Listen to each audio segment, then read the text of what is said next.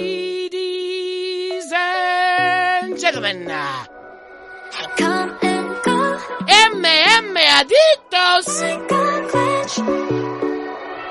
yeah I'm dead. 고장 나란 듯이 보여도 it's alright, alright. 어디로 튈지 몰라 don't ask me how. 잘 모르니까 Because I don't know where it goes 맘대로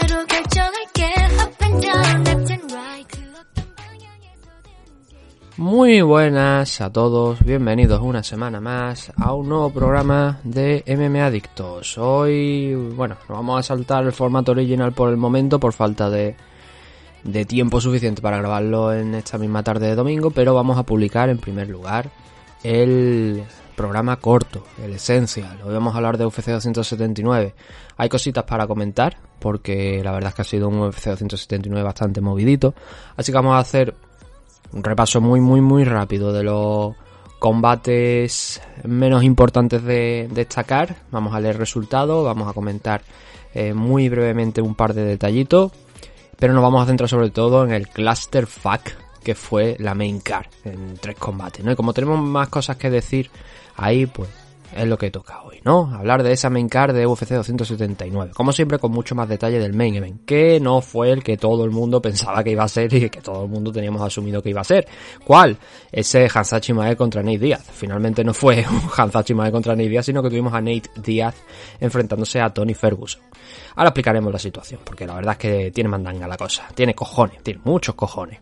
Hablar tanto para luego hacer eso, la verdad, me vienen varios nombres a la cabeza de gente que lo ha hecho, pero ahí ha quedado, ¿no? Hoy vamos a hablar del caso de Hansachi Maez. Y antes de empezar, tenemos que eh, hablar de nuestros patrocinadores muy brevemente, ¿vale? Los Caballeros de Oc celebraron ayer ese evento de MMA Castileón 4. Me han dicho que fue bastante bien, la verdad, que están contentos con el tema de las entradas, con el tema de los combates bastante bien. Eh, dejadme también que aproveche para enviarle un abrazo a la gente del Climen Club y en concreto a Juan Lu Molina, que me han comentado que tuvo un percance en su combate, una lesión. Esperemos que no sea nada, por lo visto un problemilla con las rodillas, esperemos que no sea nada, como digo, y que el chaval se recupere pronto y que no tenga ni que pasar por quirófano ni nada, sino que sea ahí simplemente cosa del momento y, que esté recuperado. Eh, pero el resto de equipos también me dijeron eh, buenas actuaciones, buenos combates y se emitirán diferidos, por lo que tengo entendido. Todavía hay que esperar un poquito, a ver si, si encontramos eh, ese día, esa noticia, mejor dicho, primero, que nos diga Oscar qué día se va a retransmitir, dónde se va a retransmitir y a ver si podemos echarle el guante también para ver algunos de esos combates que tuvieron lugar en ese MMA Castileón 4.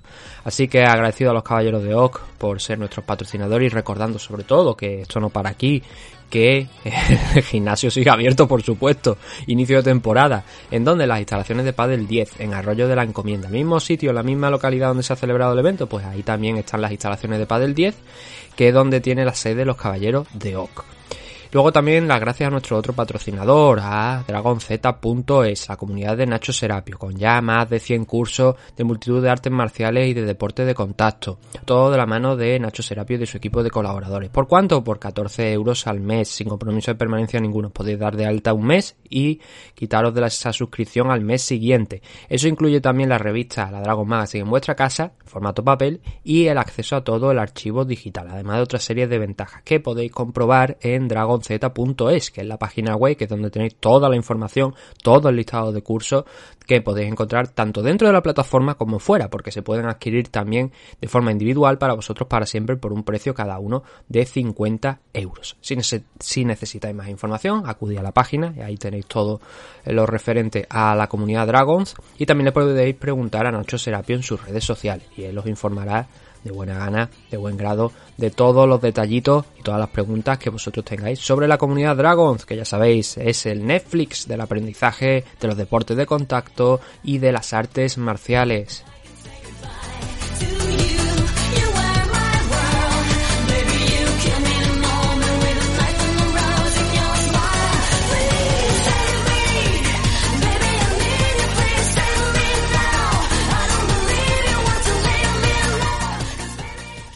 Pues vamos a empezar a hablar de este UFC 279, evento bastante rocambolesco, porque no era lo que teníamos en mente en un principio, ni se había pactado. Vosotros haceros a la idea. La gente compra las entradas pensando que va a haber un Hamza Chimaev contra Nate Díaz y que luego se encuentre con un Nate Díaz contra Tony Ferguson.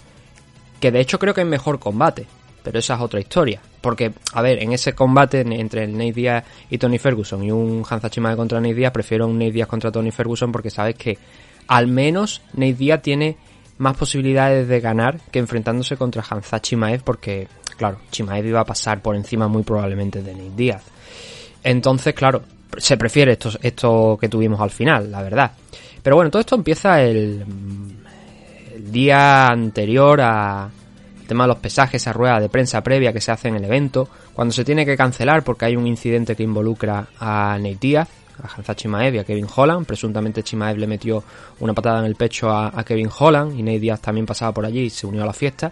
De haber estado Tony Ferguson seguramente se habría tirado al suelo rodando para ver si podía coger unos cuantos tobillos, pero no fue el caso, no estaba Tony Ferguson por allí. Pero sí que estuvieron implicados todos estos luchadores que he mencionado, así que se tuvo que cancelar la rueda de prensa cuando ya estaba lista. Estaba- es que estaban preparados para empezar y le dieron el aviso a Dana White en plan eh, cuando le dijeron a George Bush, mira, precisamente hoy estaba 11 de septiembre, cuando le dijeron a George Bush que los aviones se habían estrellado con las torres gemelas, ¿no? Eh, la misma cara de, de preocupación de qué coño está pasando, ¿no? Y entonces Dana White dijo, pues mira, esto es la primera vez que nos pasa, tenemos que cancelar la rueda de prensa para evitar incidentes mayores. Es lo que pasa, ¿no? Cuando tienes este tipo de luchadores de sangre caliente que a la más mínima pues están iniciando ahí un incidente de proporciones... No se sabe la verdad las proporciones, porque había gente que no salía a la de Dios, pero luego por lo visto se rebajó bastante el tono. El caso es que al final lo único que estuvieron en rueda de prensa pues fueron Kevin Holland y Daniel Rodríguez, que sí que se le permitió subir ahí a los dos para, para hablar una vez habían apaciguado la- las cosas y bueno, tampoco dijeron mucho sobre lo que había ocurrido, ¿no? Eso nos trasladó ya al día de los pesajes, donde se iba empezando todo sin demasiados problemas, ahora comentaremos un par de cosillas que ocurrieron, pero entonces llegó esa esa gran noticia, ¿no? Que decía horas antes, bueno, horas antes, eh, unos minutos antes de que se pesara que Hanza Chimaev estaba en torno a las 178-179 libras, por lo que no iba a dar el peso, y cuando Hansa Chimaev salió a pesarse, efectivamente, dio 7 libras y media. Así que incumplió con el trámite de la báscula, pero a lo grande. Muchísimo. Em, y lo curioso es que, claro, no le, lo peor de todo es que ni siquiera le han quitado una parte de la bolsa. Porque como le cambiaron el oponente, que es a lo que vamos, a pesar de ese fallo en el peso, le cambiaron el oponente. Y decidieron que su oponente iba a ser Kevin Holland. ¿Por qué? Porque Kevin Holland en su combate contra Daniel Rodríguez iba a tener un catchway en 180. Y automáticamente dijeron, bueno, pues Kevin Holland dio 179,5, pues vamos a poner la Chimaev ahí. Entonces hubo que recomponer la, la CAR, ¿no? A Daniel Rodríguez lo metieron con Jin Dian Lee, al pobre no le dejaron salir a la rueda de prensa con el vestido, o sea, con el traje que se había comprado el hombre, eh, el luchador chino, que le hacía una ilusión tremenda salir ahí, el pobre no le dejaron se tuvo que quedar eh, sin, sin su momento, cuando ya estaba preparado para salir con el traje. Y luego a Nate Díaz, como hemos mencionado, le pusieron a Tony Ferguson. Todo ello debido al fallo en el peso de Hansa Chimaev. Le dijeron que no podía cortar más porque estaba empezando a tener problemas de mm, tirones, rampas y demás. Y dijeron, no, hasta aquí hemos llegado, no es seguro el que siga cortando. Y como decía Dana White, esto te lo hacen hace 5, 6, 7 años y a lo mejor hubiera podido seguir para adelante Chimaev y quizá a lo mejor hubiese ocurrido una desgracia, ¿no? Pero ahora, como bien apuntó Dana, tenemos médicos que van, comprueban y dicen que no puede seguir peleando. Así que Hansa Chimaev no cumplió lo que tenía que haber cumplido, que era dar el peso, pero no fue el único, ¿eh? Aquí hubo... De hecho, podría decir que me está empezando a gustar lo que está haciendo UFC recientemente con los lucha con los combates que son en relativos short notice. No está forzando a los luchadores, los está poniendo como catchway. Aquí en este eh, en esta car, al final, por diversos problemas, pues tuvimos varios catchway. Em, pero por ejemplo, em, Jayton Almeida iba a pelear, eh, iba a pelear contra Abduragimov, creo que era, me parece, el Shamil Abduragimov, creo que era el rival de, original de Jayton Almeida. Y al final lo pusieron contra Anton Turkag luchador sueco haciendo su debut en UFC, había pasado por el Dana White Contender Series y ese combate era en 220, pero luego también tuvimos a Macy Kiasson contra Irene Aldana en 140, un catchway de 140, aunque ninguna de las dos dio 140 Y también tuvimos, pues, el Daniel Rodríguez contra Jin Lian Lee, también fue un catchway al final en, en 180 por aquello de, las circunstancias, ¿no? Jin Lian Lee sí que dio la 170. Y luego también otros luchadores que no dieron el peso fueron Chris Barnett, que se fue a las 200, lo tenía por aquí, 267,5, incumplió el límite de 266 siendo la división heavyweight, eso ya es muy raro, ya no es el primer luchador que al que le pasa, pero creo que puede ser que sea el segundo dentro de por lo menos UFC. Y luego también tuvimos a Hakim Dawodu, 149,5. Ese hombre que dijo que a partir de aquí iniciaba su carrera hacia el título con una finalización sobre Julian. Rosas que no llegó al final, ¿no? 30% de bolsa para Dawodu, de multa entiéndase, y 20% de multa para Barnett. Y por supuesto, fuera de todo posible bono por Performance of the Night. A partir de ahí, pues bueno, el resto sí que cumplió dentro de lo que tenía que dar. Y nosotros vamos a empezar ya a hablar y de, lo que es la cara en sí, porque ya hemos dedicado unos minutos a hablar de lo que pasó en los pesajes, que en este caso pues fue bastante importante. 13 combates, en torno a 19.000 personas en el Team Mobile Arena, que bueno, no le dieron lo prometido en forma de los emparejamientos, ¿no? Pero que yo creo que sí que cumplió la CAR eh, con creces, ¿no? Sobre todo la main ¿no? Con lo que eh, realmente pagamos por el pay-per-view o eh, en este caso, pues bueno, aquí en España se puede ver a través de Eurosport, ¿no? Pero la gente que compró el pay-per-view o que fue allí, yo creo que debería haber quedado contenta con lo que se vio, ¿no? Empezamos a, hablar de los resultados. Tenemos a Johan Laines derrotando a Darian Wicks por una decisión dividida. Y me voy a permitir solamente un segundito porque no tengo las decisiones por aquí por delante. Así que ahora sí que las tenemos. Eh, Laines derrotó a Wicks por un doble 29-28 y un 28-29 en 170 libras. División Welter cae a un 5-3 Darian Wicks. Johan Laines progresa a un 9-1. Tuvimos también a Elise Reed en una triste decisión para lo que es el público de habla hispana, de, eh, de habla hispana ¿no? porque derrotó a Melissa Martínez, también por una decisión en este caso unánime, un triple 29-28 para Elise Reed, se queda con un 6-2, Melissa Martínez conoce su primera derrota profesional, 7-1. Alante, Alatengeli enfrentó a Chad Angeliger y lo derrotó por una decisión unánime. En este caso estamos hablando de un triple 30-27. Combate muy aburrido esto, ¿eh? Incluso el de la... eh, bueno, el siguiente un poquito menos. El siguiente fue el de Norma Dumont contra Daniel Wolf, una luchadora que tenía un 1-0 de récord, pero que estaba aquí debutando en, en UFC. Y Norma Dumont sumó una nueva victoria en 145. Una pena que no pueda dar las 135 con relativa facilidad, pero sumó esta nueva victoria en la división Featherweight para ponerse 8-2 por una decisión unánime. Una decisión unánime que fue un doble 30-27 y un 30-26. La victoria de Dumont fue un poco más entretenida. Los tres combates que habíamos visto hasta ahora en esta car preliminar, pero la early, las early prelims no habían sido muy emocionantes. Pero este de Norma Dumont sí, porque consiguió un par de knockdowns en el segundo salto, estuvo a punto de finalizarla también incluso en, el tercero, así que dejó muy buenas sensaciones.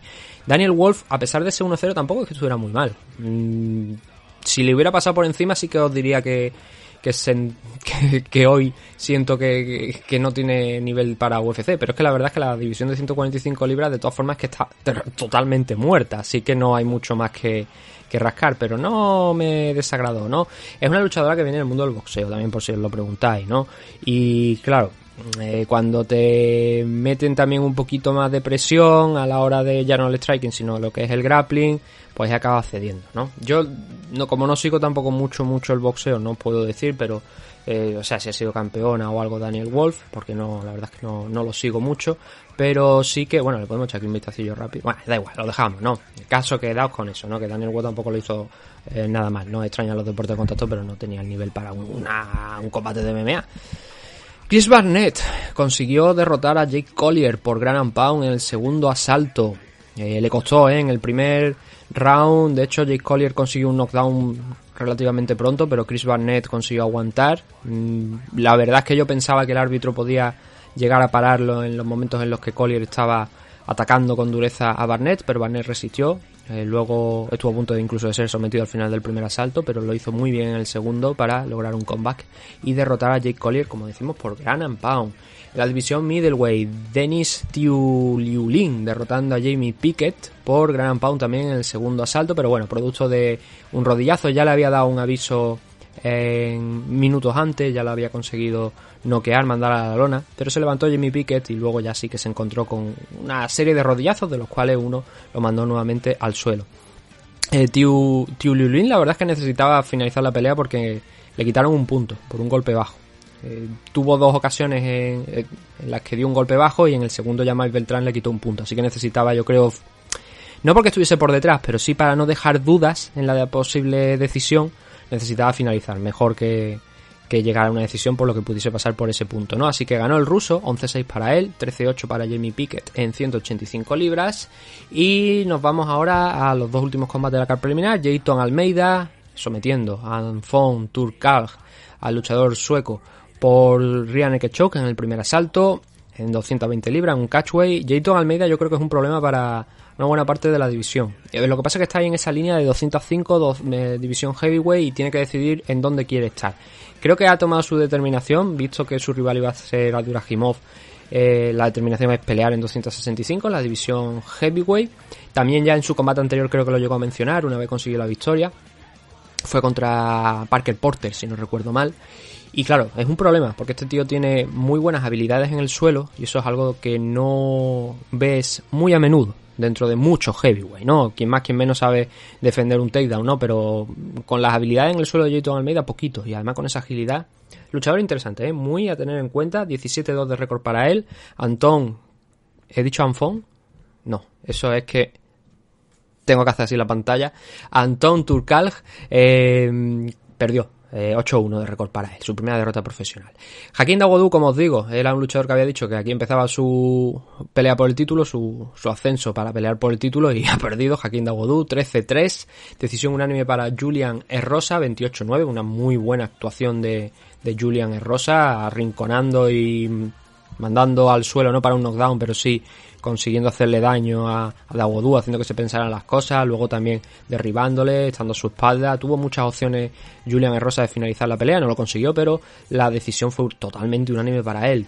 Triple 30-27 en lo que fue la última pelea de la CAR preliminar.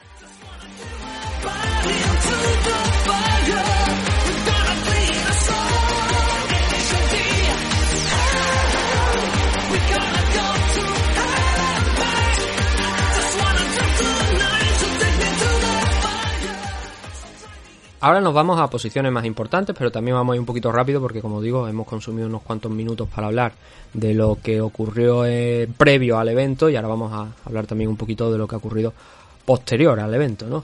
Johnny Walker sometiendo a Ion Kutelava en el primer asalto y la verdad es que no la tuvo todas consigo Johnny Walker al principio porque Kutelava consiguió sorprenderle con un takedown tempranero, bien prontito eh, en el asalto y luego le costó mucho a Johnny Walker eh, el aguantar en esa posición, pero no se puso nervioso, salió de ahí, consiguió el reverso, consiguió colocarse por encima de, de Kutelava, luego consiguió cogerle la espalda y a partir de ahí, pues, con mucho esfuerzo, trabajando con tranquilidad, eso sí, pero con mucho esfuerzo, consiguió esa sumisión, ese rear naked choke. Como él bien dijo en la entrevista posterior con, con Joe Rogan, lo que quería era demostrar que también puede someter a luchadores, ¿no? Y además, someter a John Kutelava la verdad es que está bastante bien, porque Kutelava es un luchador muy físico, hemos visto tener grandes actuaciones en el wrestling, sobre todo en los primeros asaltos, ya después se va desfondando un poquito, y en este caso iba en esa misma línea, ¿no? Como, como vimos al principio, pero Walker consiguió eso, darle la vuelta a la, tortilla y conseguir una buena victoria por, por sumisión, las cosas como son. Una buena actuación de Johnny Walker, que creo que necesitaba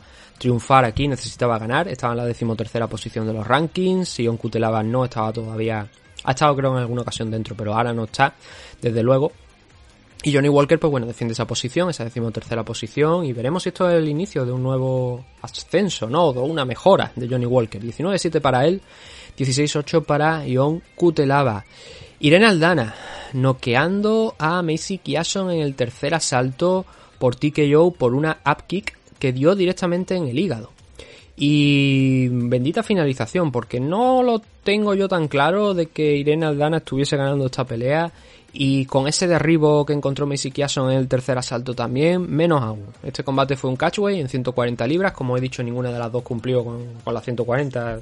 En el caso de Irene Aldana dio menos, dio. Bueno, las dos dieron menos, quiero decir, pero Irene Aldana dio 137,5 y Macy Kiason dio 139,5 eh, un poquito más grande porque la verdad es que mis psiquias son más luchadoras featherweight, ¿no? A pesar de que tienen más o menos la misma altura, si, si no tengo mal entendido. Pero la mexicana consiguió ganar en un trabajado combate. Tuvo que Ya digo que no creo que no las tuvo todas consigo, pero porque Macy Kiason planteó esa batalla en el, en el wrestling, ¿no? Eh, a partir del segundo apretó bastante. Ya en el primero creo que llegó a... No, no, el primer asalto me parece que no, no recuerdo mal. No, si no recuerdo mal, no consiguió ningún takedown en el primero. No, verdad. En el, en el primer takedown no consiguió derribarla. Pero lo intentó en múltiples ocasiones, eso sí. En el segundo ya sí que lo consiguió y estaba trabajando muy bien en el suelo, sin darle muchas oportunidades a Irene Aldana, que eso sí hay que destacar que tanto en el primer asalto como en el tercero estuvo ahí moviéndose muy bien, intentando sumisiones. En el primero eh, tuvo casi un armbar. Bueno, la verdad es que lo tuvo en varias ocasiones ese armbar en el primer round, pero no lo consiguió hacer. Aún así, ya digo, la cosa se le estaba torciendo bastante y necesitaba hacer algo en este tercer asalto y sorprendió a, a Macy Jackson cuando intentaba levantarse a la norteamericana, retirarse, se quedó con, del lado izquierdo mirando a, a Irene Aldana e Irene le pegó con todo el talón en el hígado y vaya, fue caer. En cuanto le dio, ¡pum! Cayó al suelo Macy Jackson y claro, Jason Herzog dijo, hasta aquí hemos llegado, o sea, esta chavala no va a seguir peleando. Y se lo explicó, yo creo que se lo tuvo que explicar hasta Irene Aldana y decirle, no, no, que la ha pegado aquí en el hígado y que no, y que se ha acabado, que, que, que, que, que es un caos. Así que gran victoria para Irene Aldana, que yo creo que estaba cerca de las puertas del título, no ha tenido una muy buena actuación aquí, que digamos, a pesar de la victoria por KO, las cosas como son. Kiason le apretó en el wrestling a partir del segundo asalto y estaba todo abierto para el tercero, pero en mala posición, eso sí, por ese derribo que había logrado Macy. Y estaba en cuarta posición Irene Aldana. No sé yo si subirá ahora alguna, a lo mejor hasta la tercera, arrebatándose a la Holly Holm.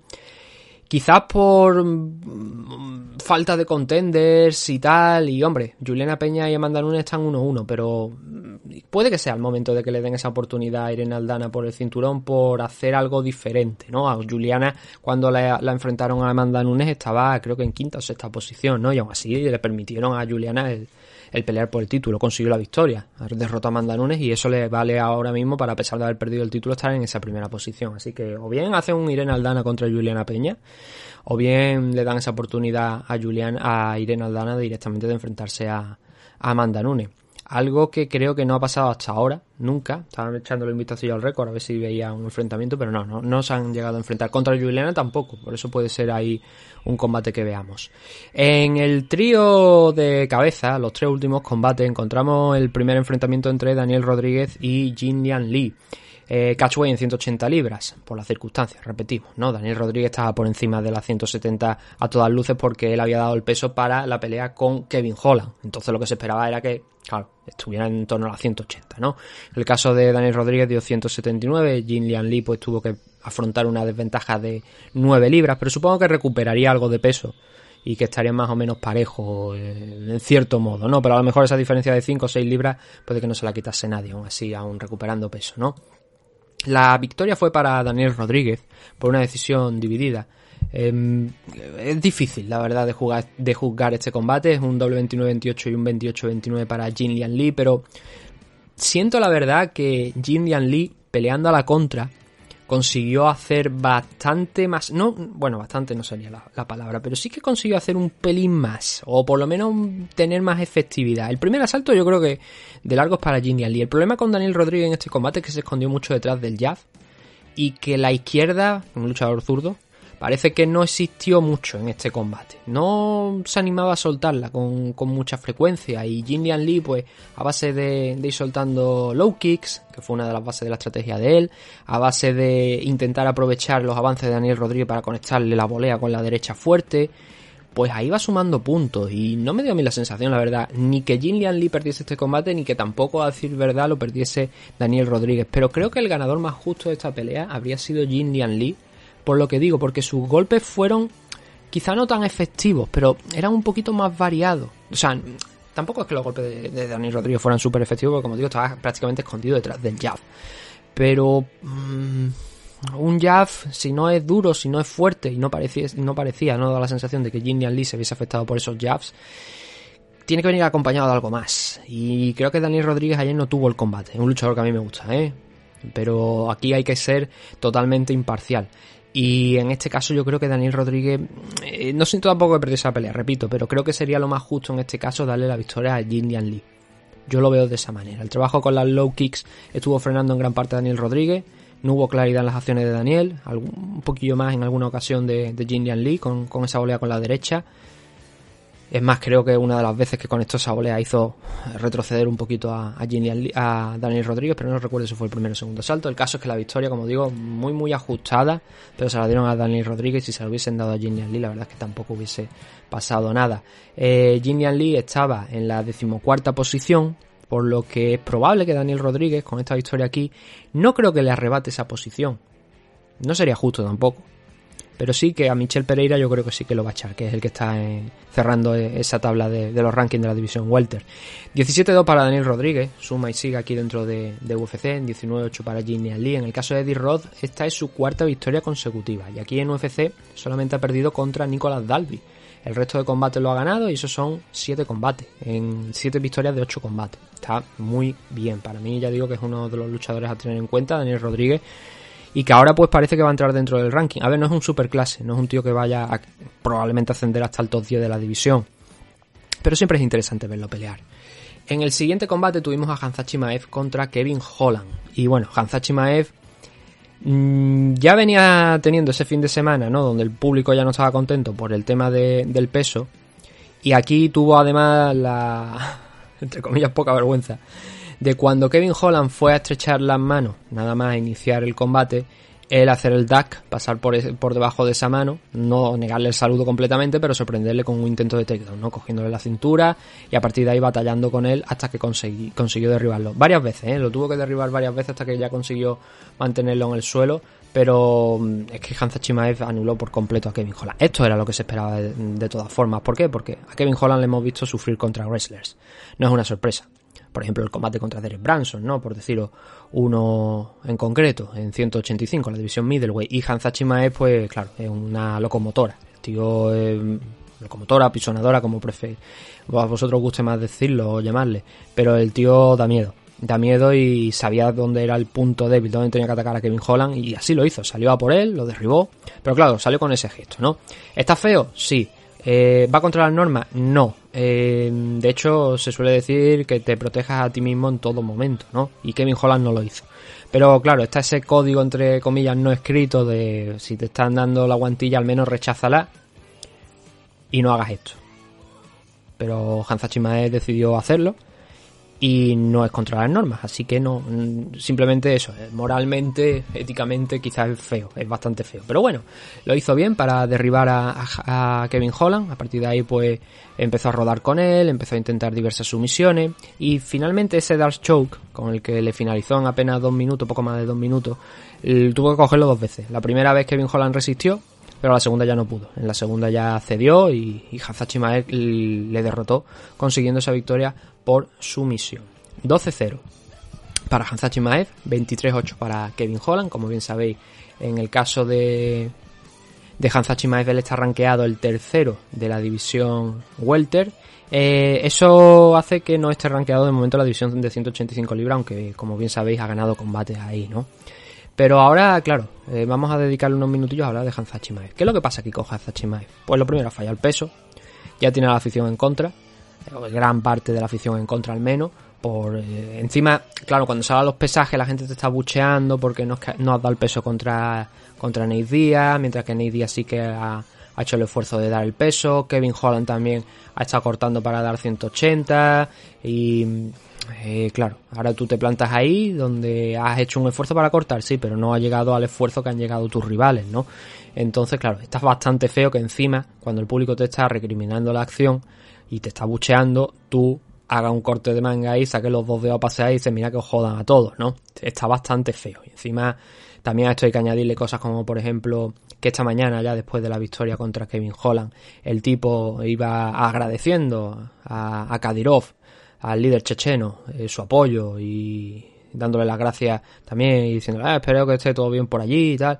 Eh, Kadyrov todo el mundo sabemos a qué gobierno, de qué país está apoyando en estos momentos, en qué conflicto bélico, por llamarlo de alguna manera, ¿no? Conflicto bélico porque al final es que es una maldita invasión, ¿no? Así que, claro, mm, son muchas cosas ya con Hansan Chimaev, ¿no? Y está bastante feo, principalmente que hagas ese gesto, ¿no? A- al público. Pero hablando ya de lo que es eh, deportivamente, yo creo que Hansachi Maev es que tiene que tener algún castigo.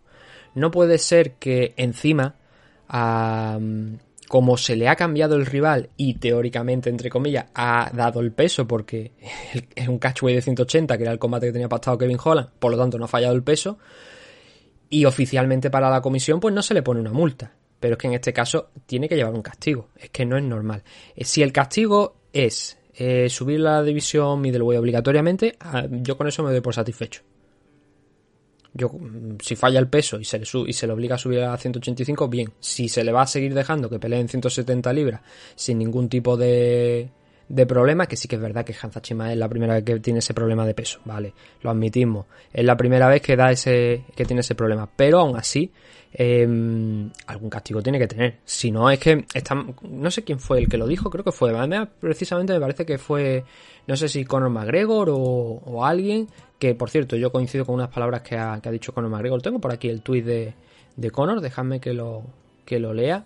Porque el tuit de Conor decía así, dice, mi opinión es que deberían haber retirado a Hanzad de la CAR por completo, eh, reconfigurar los combates y con un enfrentamiento un poquito más favorable después de haber fallado el corte de peso, hará solo que otros sigan la misma, el mismo camino, o sea, la- las mismas la- el, mismo que siga- o sea, que sigan los pasos de, de Hanzad de ah, doy el peso, no doy el peso y tal, pero es que está este combate tal y cual. Y que, claro, que deberían haberle retirado de ahí. Y yo creo que es lógico, ¿no? ¿Qué mensaje estamos mandando? No, no hay castigo, no hay nada. Por lo menos esa subida a 185 libras, ¿no? Que Hanza tenga que pelear. Ya salió Paulo Costa por ahí a decir, no, no, yo, yo me ofrezco aquí, dame a Hanza Chimaev en 185, división middleweight, yo creo que es el combate que ahora mismo está mirando la gente. Porque, a ver, eh, quizás en un futuro podamos mm, volver a verlo en 170 libras y decir, bueno, venga, va, dejadlo ahí. Pero yo no sé cuál es vuestra opinión, la mía yo la tengo muy clara en este caso. Yo creo que Hanza Chimaev debería ser castigado con eh, pelear en 185 sí o sí, le gusta o no. Dice, no, no, tú vas a pelear en 185 porque has pasado esto y has hecho esto y encima has tenido esta actitud y tal. Había un código de conducta en UFC, pero el código de conducta estaba, creo, me parece, mm, controlado o, revisado. La persona que estaba al tanto de ello era Matt Hughes y eso al final, el código de conducta, hablando claro y pronto, se lo pasaron por los cojones y Matt Hughes ya no es el que se encarga de, de eso, ni mucho menos. Em, promoción, desde luego, UFC ha conseguido. Pero deportivamente hay alguno por ahí que queda bastante tocado. Claro, Kevin Holland, por ejemplo, lo han pasado por encima cuando a lo mejor tenía más opciones de derrotar a Daniel Rodríguez. Desde luego que, que a Ganza Chimae, eso lo sabemos todos. Son cosas que ocurren, son cosas que pasan, son cosas que Dana White tiene que recapacitar también un poquito sobre ello. Pero veremos. La verdad es que Hanza Chimae no gana muchos amigos pasado este, este fin de semana. Luego en el main event tuvimos a Nate Diaz contra Tony Ferguson. Un combate, como digo, bastante entretenido dadas las circunstancias y un combate que Nate Diaz pues era más asequible para él desde luego que el de Hanza Chimaev. Este combate acabó con una victoria por sumisión por guillotina de Nate Diaz en el cuarto asalto frente a Tony Ferguson. De este combate hemos hecho un live reaction. Eh, yo no lo, había vi- no lo había visto hasta el momento en el que grabado ese vídeo, lo colga en YouTube, así que si queréis echarle un, un vistacito, ya sabéis que es MMA Adictos TV, el canal, MMA Adictos TV, repito, ponerlo todo, MMA Adictos TV, y me vaya a ver a mí ahí pues viendo con un timer y tal el, el combate. Pero sin, obviamente retransmitir el combate, porque si no nos tiran el canal de, de MMA Adictos, obviamente eso no se puede hacer, por desgracia no se puede hacer, ¿no? Pero bueno, sí que hemos tenido el sonido de fondo y tal, y lo hemos hecho y no sé, echarle un vistacito y dejadme un comentario a ver qué, qué tal os ha parecido, o me lo dejáis por Twitter o lo que sea, pero para yo saber también el feedback, ¿no? De si eso le interesa a la gente, si no le interesa, o para seguir haciéndolo o no haciéndolo, ¿verdad? Porque, hombre, eh, requiere un tiempo, ¿no? También. Eh, así que bueno, hablando de este combate, eh, fue bastante abierto. Yo tengo la sensación que llegando al cuarto, Nate Díaz estaba ganando dos asaltos a, a uno a Tony Ferguson, incluso puede que le hubiese ganado los tres asaltos. Pero Tony Ferguson, la verdad es que le plantó bastante cara. Lo que pasa es que eh, algo que comento en ese live reaction es que tenía la sensación yo que empezaba muy bien, el, digamos, primer minuto, dos minutos y medio, la primera mitad del asalto, pero luego Tony Ferguson empezaba un poquito a, a desaparecer. No sé si es porque él se cansaba más de más que Nate Diaz, que sabemos que los dos tienen un tanque eh, inagotable. Además, este era un- el combate de regreso a Tony Ferguson, o sea, el combate de regreso de Tony Ferguson a 170 libras, por lo que tenía que cortar bastante menos peso. Y no sé, yo tuve esa sensación de que pasado la primera parte de, los asaltos, él empezaba a perder un poquito de fuelle y Nidia empezaba a envalentonarse, a crecer.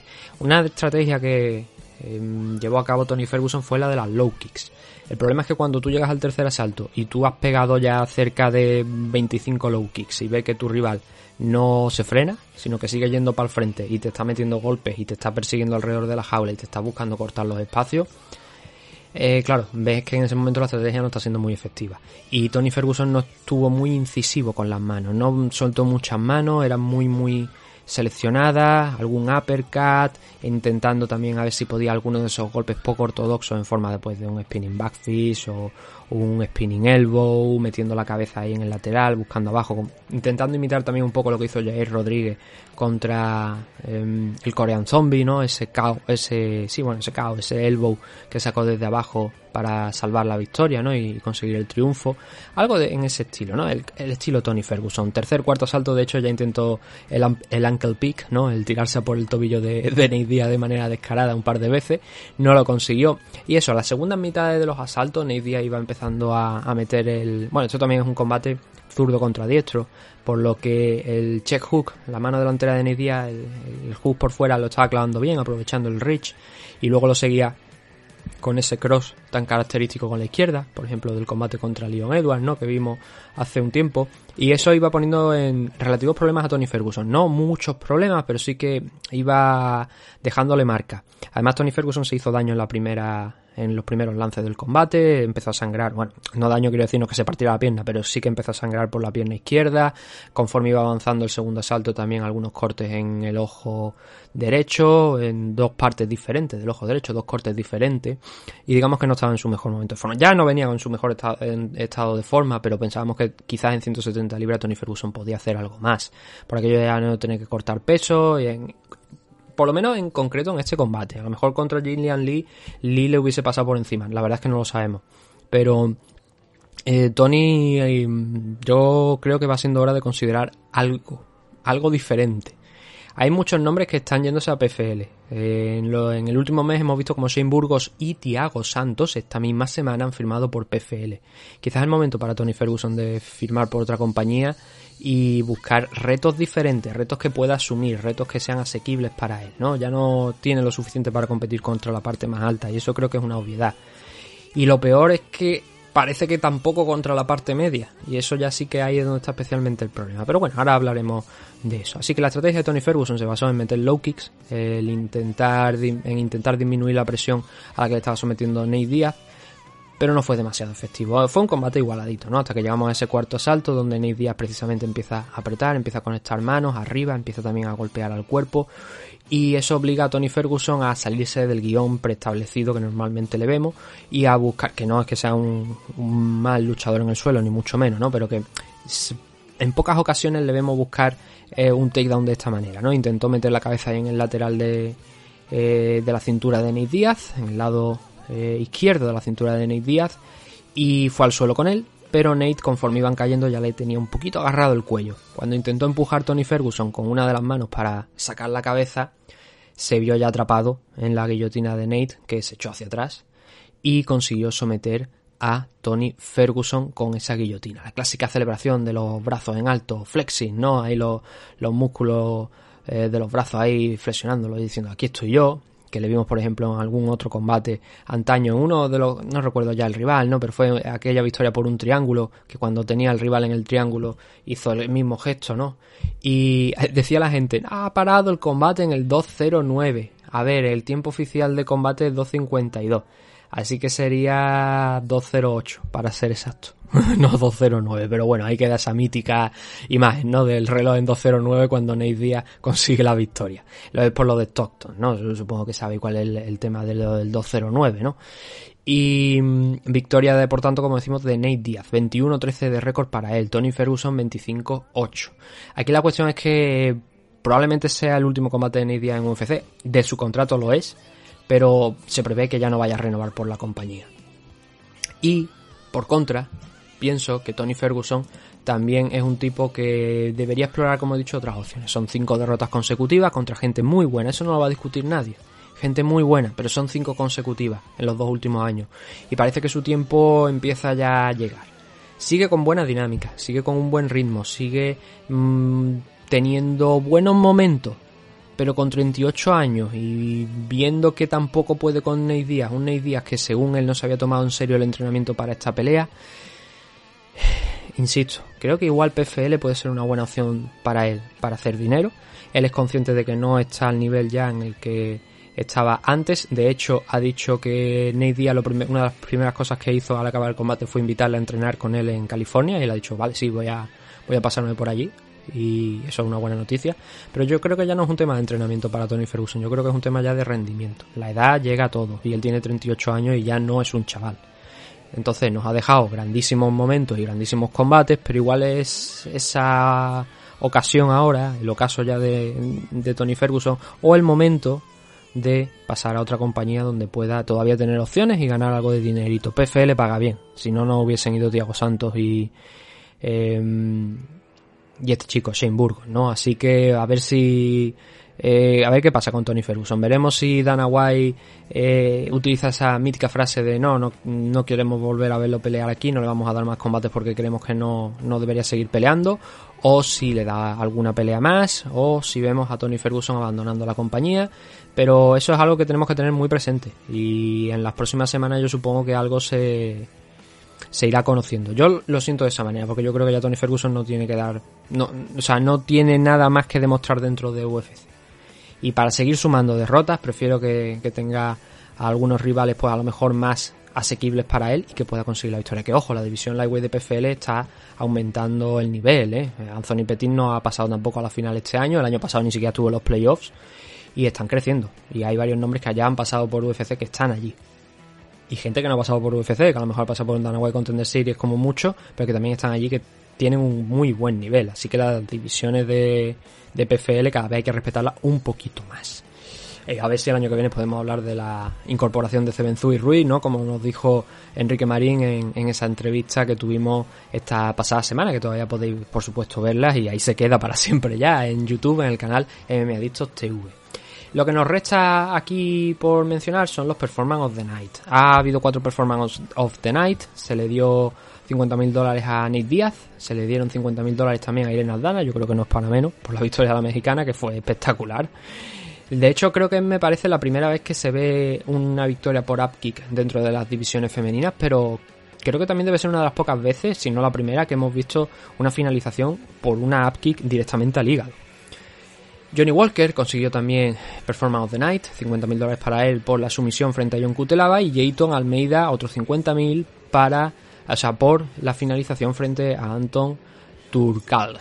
Eh, Dana White también dijo que, eh, claro, Chris Barnett mm, no podía optar a los bonos por el tema de haber fallado el peso, pero que algo le iba a dar por detrás porque le, está cuidando. No sé si lo sabéis, pero Chris Barnett explicó hace poquito que su esposa falleció eh, durante su último combate y que, bueno, anteriormente en la preparación para, para el último combate y que claro no eran las condiciones adecuadas para subirse ahí que no tenía la cabeza en la que lo tenía que te- en lo que tenía que tener que era el combate en sí y que bueno no fueron buenos momentos para él pero dice que Dana White se comportó que estuvo muy pendiente de él después de todo lo que había pasado y Dana lo reafirmó no con esas declaraciones cuando lo, Dana lo hace bien hay que reconocérselo y decir que le va a dar algo a Chris Barnett por detrás que no no sea un bono de la noche, ¿no? Por la buena actuación, el enorme combat que tuvo, que podría haber, haber sido tranquilamente un of the Night, ¿eh? No nos vamos a engañar, porque la verdad es que eh, de estar perdiendo en el primer asalto, de ser casi sometido a conseguir la victoria de la manera en la que la consiguió,